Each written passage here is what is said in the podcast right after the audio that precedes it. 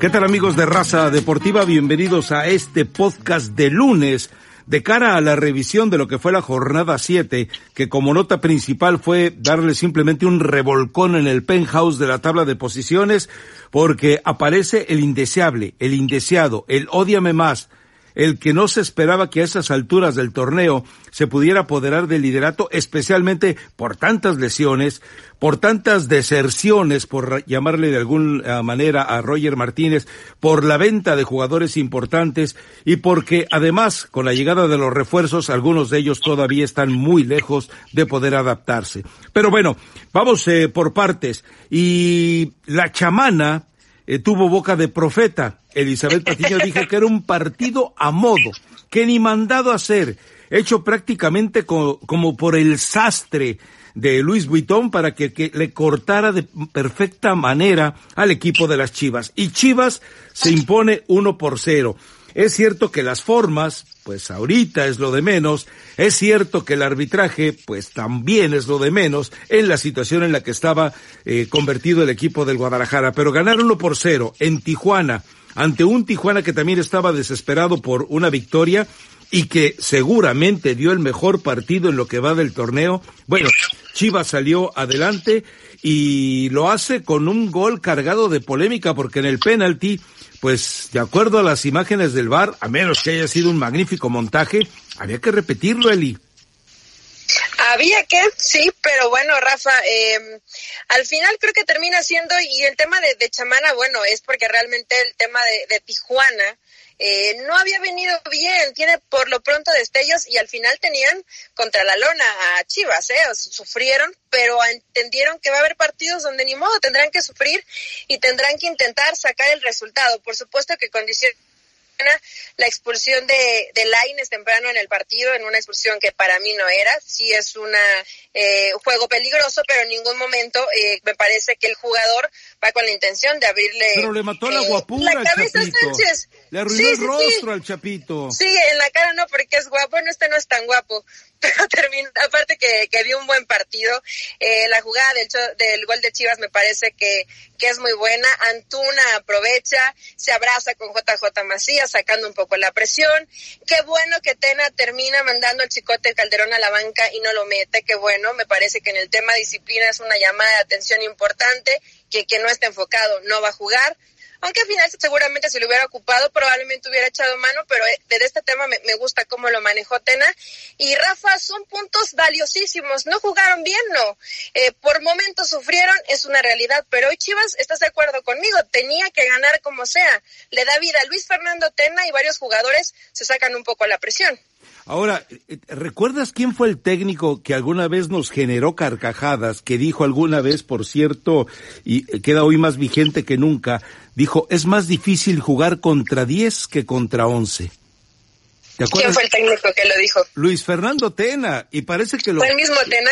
El mismo Tena, lo dijo en conferencia de prensa. Y lo más grave es, que parece que ya se convirtió en un estigma para él, porque con 10 hombres eh, Tijuana le pudo haber sacado el resultado. Eh, entre Toño Rodríguez y alguna que otra reacción de la, de la zona defensiva, salvaron la jornada, porque en realidad eh, más allá de que fue una jornada de porteros, por lo de Memo Ochoa y por lo de José de Jesús Corona, que más adelante podemos hablar de ello, pero queda claro que Chivas eh, prácticamente eh, salió con suspiros en este partido, ¿no? le costó muchísimo trabajo. A ver, luego veías que ingresaban jugadores como el Gallito Vázquez, que a mí en lo personal ya tiene un rato que lo del Gallito, desde que no era titular con, con Santos, le cuesta un mundo de trabajo. Eh, pero a ver, lo de Mier, Rafa, como dices bien, lo de Rodríguez en la portería, el, Chapo Sánchez que da un buen, un buen partido y que creo que ya por lo menos por, por la banda derecha tiene que estar mucho más tranquilo estas Chivas. En términos generales, no les termina alcanzando para mantener ese buen ritmo durante varios lapsos del partido. De repente sí creo que tienen de destellos. Es un equipo que en transición ofensiva son rápidos, pero que tampoco te generaron tanto. Y Tijuana, hay que verlo, es un cuadro limitado. Porque dice de pronto, Tena, que con 10 puede ser más complicado porque el equipo procura un poco más el tema defensivo, probablemente en defensa se para mejor, corren menos riesgos y esto hace que se te complique aún más y buscar el resultado. Pero bueno, para Guadalajara tiene que irse tranquilo, creo, es, es un resultado que, que le da respiro y que sobre todo hay futbolistas que tendrán que, que retomar esa confianza, como el caso de Antuna, como el caso del mismo JJ Macías, que no le hemos visto creo que todavía en su mejor versión. No sé qué te haya parecido el Cone Brizuela, a mí no me desagradó, ¿eh? No, está, es decir, es un jugador voluntarioso, es un jugador comprometido, es un jugador que además sabe hacer bien las cosas y que poco a poco, digo, ya tiene tantos años que ya tiene que haber adquirido esa visión de cancha, esa visión de entendimiento, esa visión de interpretación de lo que está ocurriendo en la cancha y tomar sus iniciativas. Digo, porque en el fútbol mexicano hay jugadores que pueden estar 20, 25 años en la cancha y jamás aprender eso. Pero el Cone Brizuela parece que ya lo aprendió y eso es muy valioso. Ahora, es una semana muy extraña, ¿no? Un penalti que debió repetirse una, eh, una expulsión que estamos de acuerdo en que no debió llevarse a cabo y luego resulta que les dan tranquilidad a las chivas diciéndoles, ah, no se preocupen, hombre, en cinco años no va a haber descenso. Es decir, como que es, eh, como que de repente alguien le quiere sobar la pancita al Buda de la suerte con el equipo de chivas, ¿no? O, o soy mal pensado. Sé, digo, habrá que pensar de pronto en que quieren salvar a ciertos equipos que, que están sufriendo, pero también lo cierto es, Rafa, que tú ves el tema de, de la liga de ascenso y yo últimamente lo he seguido más por, por el tema de Dorados y es una liga que está completamente olvidada, una liga del retiro, una liga que no tiene entrada interesante, que no llama la atención. Por eso era tan espectacular lo de lo de Maradona, ¿no? Porque te llenaban el, el estadio de Dorados, pero hoy realmente en la liga de ascenso el talento es mínimo. Por supuesto que el tema guerrerear y el fútbol tal vez un poco más físico, la entrada fuerte, pero la Liga de Ascenso hoy te deja realmente poco y nada y blindará, por supuesto, cuidará a ciertos equipos que terminarán sufriendo, pero a ver, Chivas no tendría que preocuparse, yo sé que hoy sí, pero no tendría que preocuparse por el descenso, tendría que preocuparse porque se hizo una inversión, porque están formando un proyecto, un equipo, hoy de la mano de Amauri, eh, tenían, tendrían que pensar en lo, en lo más alto, ¿ok? Chivas cuánto tiempo va a estar preocupándose por el tema porcentual y estar en, en el fondo de, de la tabla de, de los cocientes. Creo que Chivas ya tendría que enfocarse en otra cosa, ¿no? Más allá de que los números digan eh, situación contraria, Chivas tiene que aspirar hoy a, a lo grande, supongo que es el plan. Más adelante, ya que estamos tocando el tema de Chivas, te adelanto una pregunta que más adelante tendrás que contestar. Seguramente viste el video de Marco Fabián y como una experta en el tema de reggaetón, me tienes que decir del cero al, al uno, porque no que merezca ni dos, ni tres, ni cuatro, ni cinco, ni seis, ni siete, ni ocho, ni nueve, ni diez. Me tienes que decir si del cero a uno Marco Fabián bailando la tusa, creo que era la tusa, eh, merece Era la alguna tusa, ca- sí. calificación. Pero más adelante me dices eso, Eli. Vámonos metiendo entonces con el tema de las Águilas del América. Va contra León, nada más va contra León Chivas, Rafa, Sí, el local. Es León, Bravo. Atlas y Monterrey.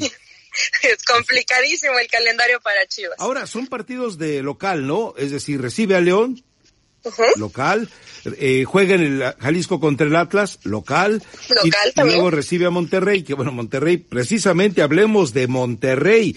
Eh, apareció el Monterrey que debió haber aparecido desde la primera fecha. No, mi punto de vista es que jugó Monterrey su mejor partido en lo que va del torneo y no le alcanzó. Es decir, a final de cuentas el América cargando eh, una, un gol anulado, que a mí me parece que por la... eh, Es decir, sí, de ahí se genera la jugada, pero me parece que ella es demas- demasiado remilgoso el de repente eh, rascar tanto en ese tipo de decisiones. Pero bueno, el América saca eh, la victoria y lo hace en una jugada de rebote que Fuentes define muy bien y todavía eh, deja claro que tuvo otras posibilidades de gol, aunque también sufrió, porque Guillermo Ochoa atajó tres balazos a quemarropa realmente espectaculares. Lo de Ochoa era espectacular, Rafa. Te digo, yo el partido eh, lo vi en un restaurante y la gente que no le iba a la América estaba aplaudiendo las atajadas de Memo Ochoa y estaban impactados, Pregunta, la verdad. pregunta, pregunta, pregunta. Qué bueno. ¿En, Sí. en- en qué ciudad del país viste el partido? Eh, lo vi en la Ciudad de México, pero había mucha gente, curiosamente, que le iba a Monterrey con playeras de Monterrey. ¿En serio? Y, ajá, se, se- me hizo curioso, la verdad, ayer ayer por la noche. Y bueno, aplaudían las ¿Qué comiste, atajadas de, de A ver, a Memo ver, ¿qué- Ochoa. pausa, ¿qué comiste? Pizza. No, no, síguele, Eli, como pizza. Viendo un partido de fútbol con pizza en México, sigue, Eli, por favor. Pizza y una cerveza. Ok, pero hablemos de, del cancha. Eh, muy bien, Memo Ochoa. La verdad que lo de, lo termina sorprendiendo Rafa. Hoy lo ves en la cima de, de la tabla y nadie, nadie, nadie apostaba por, por este América, por los, por las salidas de jugadores importantes que tuvo, que realmente pudiera eh, en un tiempo corto, porque además tampoco tuvieron eh, tiempo de, de, pretemporada, tener un equipo que más o menos te da batalla, que no juega mal, que prioriza el orden, que de a poco Miguel Herrera haciendo modificaciones, como lo de Fuentes por, por izquierda, que termina siendo bueno, Ochoa, que de pronto te puede dar un mal partido, pero que la realidad es que se ha vuelto garantía desde el torneo anterior para América, le cuestan un poco los arranques, pero después prácticamente le deben un 80-90% de lo que lleguen a conseguir a, a Memo Ochoa y inclusive jugadores como el mismo Giovanni Dos Santos. A ver, yo sé que Giovanni tiene calidad para darte más, pero tampoco hemos visto tan mala versión de Giovanni. ¿A, a ti no te ha gustado lo de Giovanni Dos Santos? Creo que en términos generales cumple. Este no partido, sobresale. Este partido sobresale, mejoró. pero cumple. Sí, a, ver. Es decir, no hay, es torpe en la recuperación de pelota. Por eso yo entiendo que a veces renuncie a ir a buscar un balón. Es torpe, eh, se le complican los perfiles para tratar de recuperar una pelota. Cuando trata, cuando está cerca de simplemente puntearla, eh, provoca una falta. O, o, sea, por ese lado me parece que Miguel Herrera eh, no va a poder contar con alguien que le eche la mano. Pero cuando pretende generar, sí, creo que este ha sido el partido contra Monterrey el mejor en lo que es, eh, ha estado en el América, ¿eh? Sí, la verdad que lo de Giovanni, bueno a secas, porque Giovanni creo que tiene calidad técnica para hacer más, pero termina siendo bueno a secas y cumpliendo. Lo de eh, lo de Córdoba sigue siendo muy bueno, y Barwin creo que está teniendo una buena campaña. Ahí en medio campo con, con Sánchez y con el Oso González, creo que Miguel ha encontrado alternativas, metió a los Cáceres, evidentemente todavía les falta rodaje para incorporarse a lo que pretende Miguel, pero América en términos generales bien. Y hoy parece que Monterrey pues se despide de una posible clasificación. Digo, yo sé que cuando Diego Alonso deja el equipo estaba en una situación muy similar a lo que están hoy.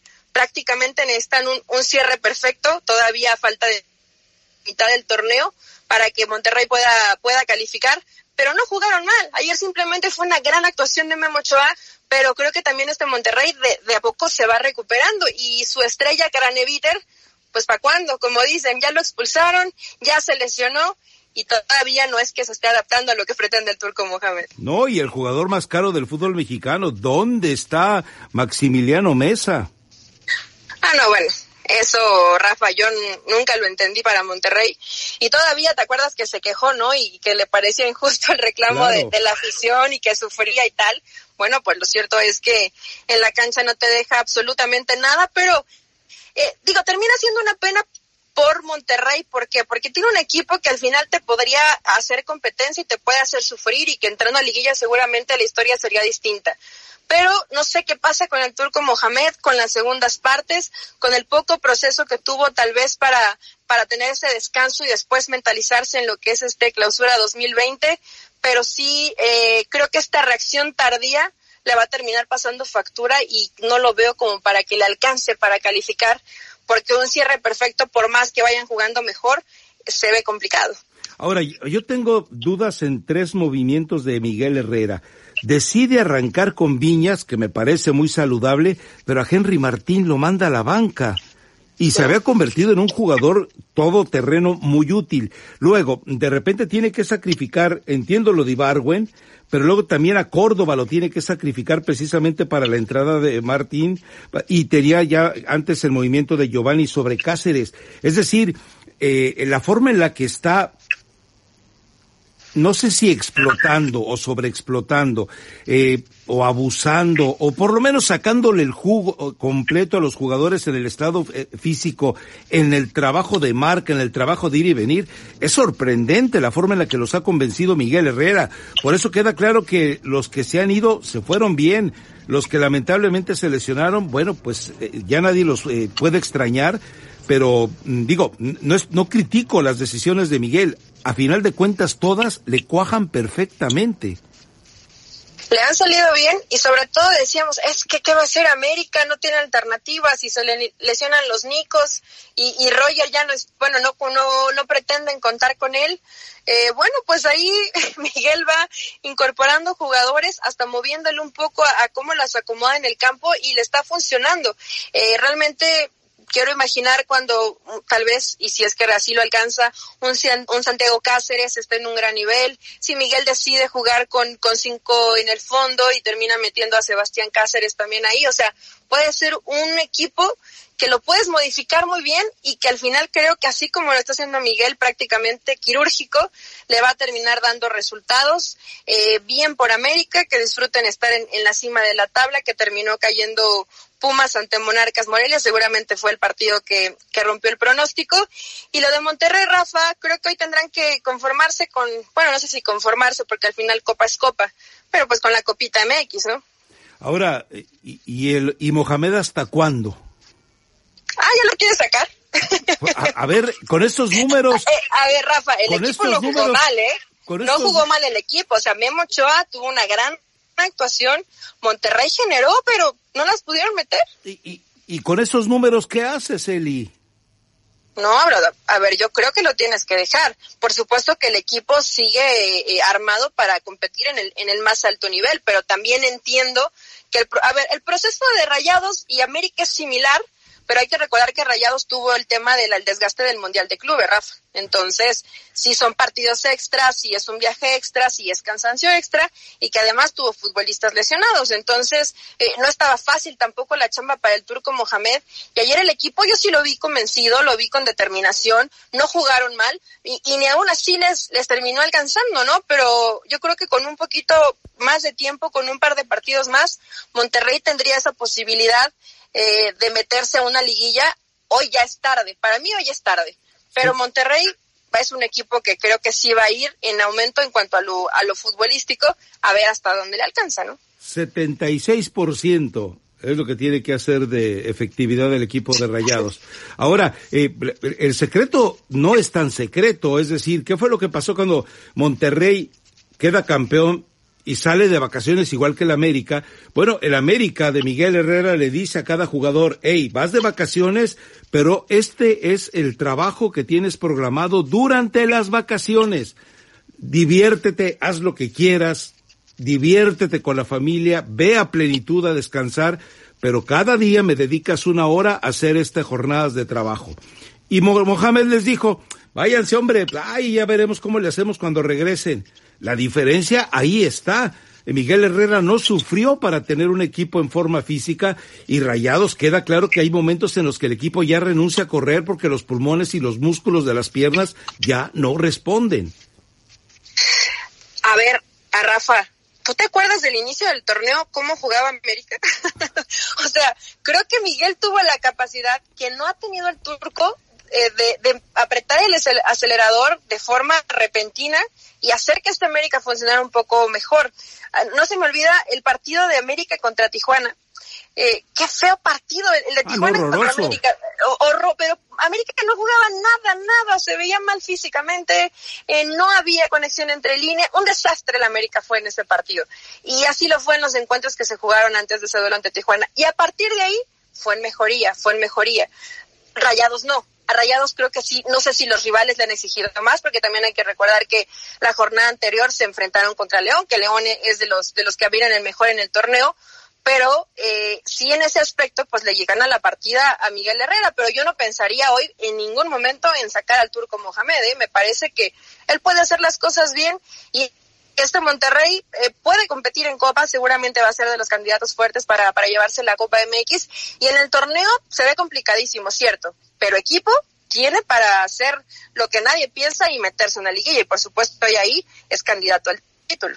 Te voy a borrar de mi lista de reggaetoneras favoritas si acaso vienes y me dices que al turco lo quieres mantener y al tuca lo quieres echar después de la derrota contra el Cruz Azul. Y además explícame, ¿gana Cruz Azul o pierde Tigres? No, también hay que darle su mérito. A ver, lo de Corona es similar a lo de Ochoa, ¿no? Han tenido dos partidos espectaculares, salvando en más de una ocasión. eh, termina haciendo lo de Cruz Azul.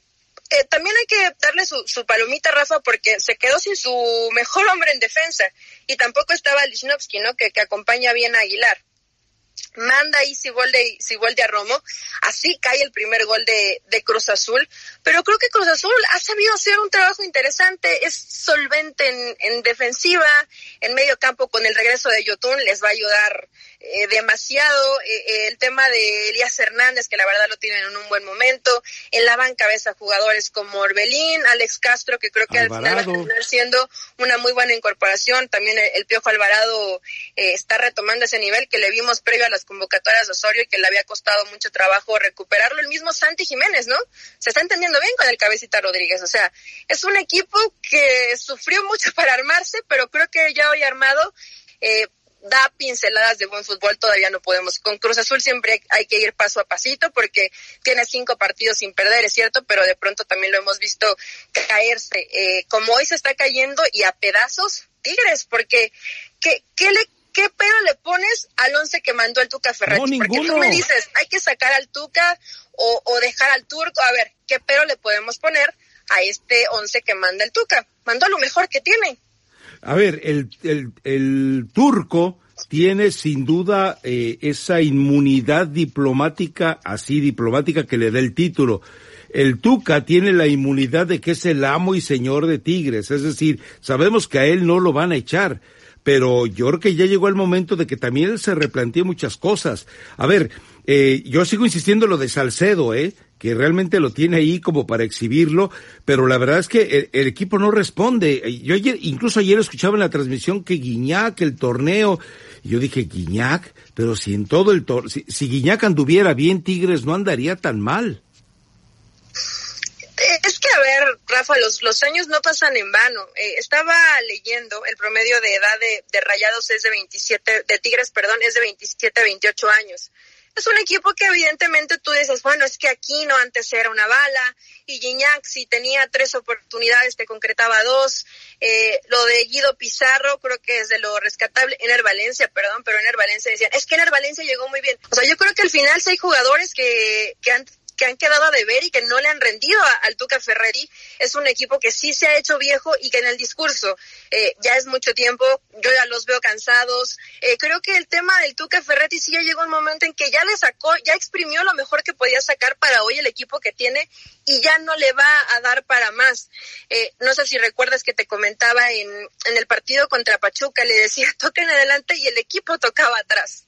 O sea, eh, de pronto no sé si o, o, el Tuca en el día a día no les da argumentos para intentar algo distinto o realmente el equipo ya cae en una apatía de que están fastidiados y hartos de lo que les pueda pedir o, o, señalar el Tuca Ferretti. Entonces yo veo un desgaste ya ahí a la interna y yo te digo que se me hace que estos Tigres no van a calificar porque no se ve que, que realmente hay una mejoría importante desde lo futbolístico y en lo mental. Bueno, y te digo.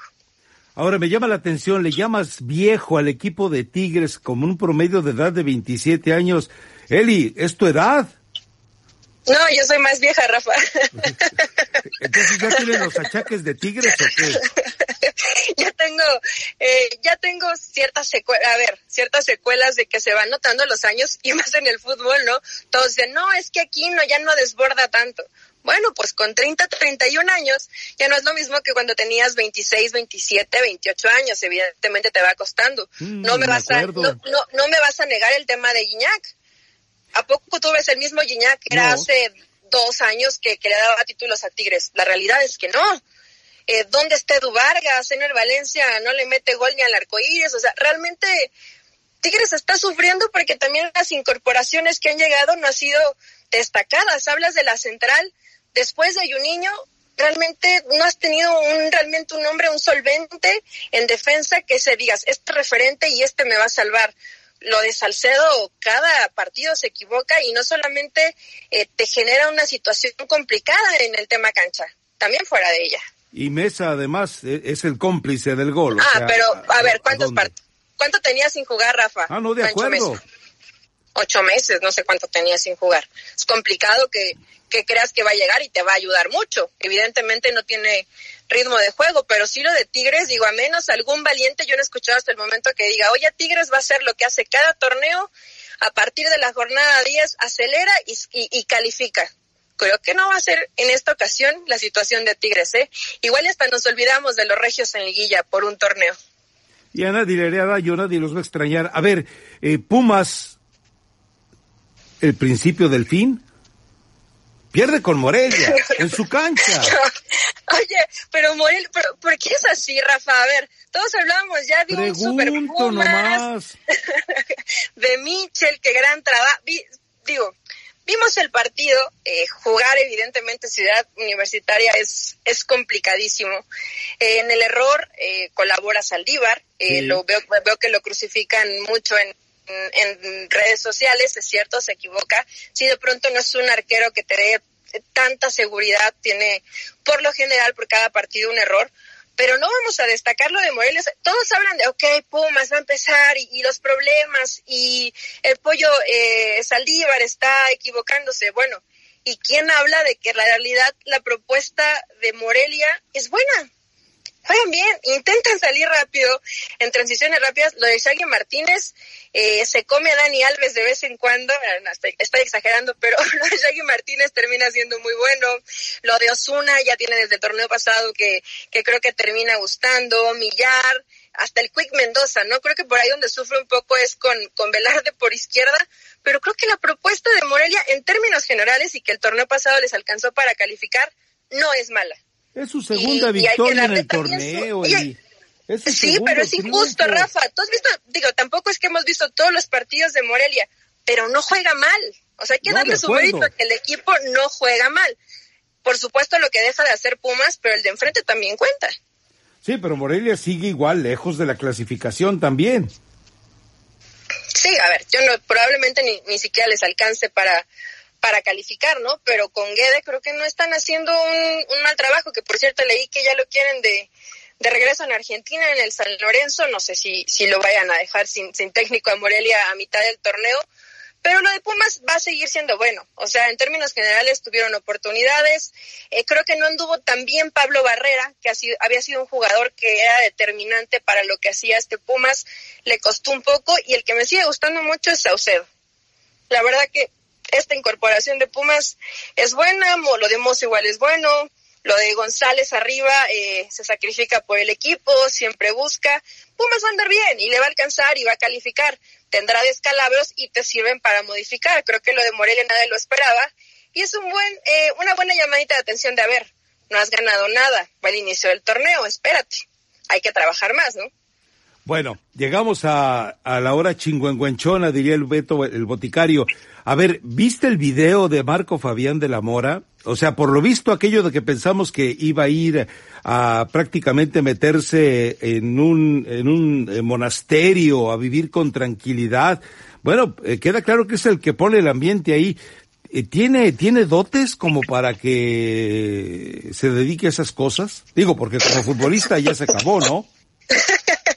pues hay que buscar alternativas. Eh, pues mira, se había, había que buscar alguien que le pusiera la, diversión al vestidor. Creo que va a ser eh, Marquito Fabián, ¿no? Que no, la verdad lo suyo no, no es ni el perreo ni el canto, ya ni el fútbol, pero pues por lo menos divierte a los compañeros y, y se la pasan bastante bien. Eh, tendrá seguramente algunas actuaciones, algunos goles que nos hagan voltear y decir, a ver, ¿Por qué, la Chofis, ¿Por qué no Chivas? A ver, le quieren hacer un, contrato por rendimiento y no quiso Rafa.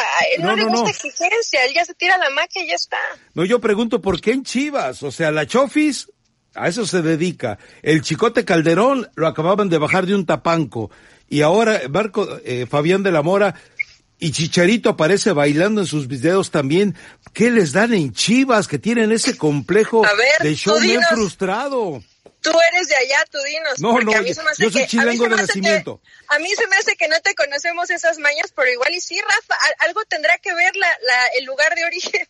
para que les guste como que de pronto dar un poquito más, más de show, más desenvueltos, se distraen con otro tipo de cosas y yo entiendo perfectamente el tema Guadalajara, tú sabes que te brinda situaciones en cuanto a diversión, en cuanto a vida nocturna, etcétera, inclusive hasta excesos que no te dan varias ciudades en el fútbol. Ya vas a defender al dentro del fútbol mexicano, ¿no? También Willy estuvo en, Chivas y, también este disfrutó de, todas las opciones que, te ah. ofrece Guadalajara. Entonces, eh, Rafa, termina siendo complicado, pero bueno, ahí está su disciplina de hierro con Ricardo Peláez, ¿no? Supongo que hoy con ese trabajo se podrá guiar a ciertos jugadores. Lo de la Chofis ya, como dices tú, hay maderas que no agarran el barniz y esa no va a mejorar jamás, creo. Lo del Chicote Calderón... es que también las referencias no son buenas. Decían que si a Víctor Guzmán le gustaba la fiesta, era un niño a comparación de las fiestas del Chicote Calderón. Y el contraste es que el director deportivo sale con su decena de estampitas y con cada una de ellas se limpia el sudor del miedo en la frente cuando están cobrando los penaltis y reza. No, bueno. Chivas Santurronas por un lado y Chivas eh, de Tugurio por el otro. Elizabeth Patiño, ¿alguna recomendación de reggaetón? Yo escuché por ahí uno muy bueno de Talía, que no, sé si se llama Lleno o algo así, pero...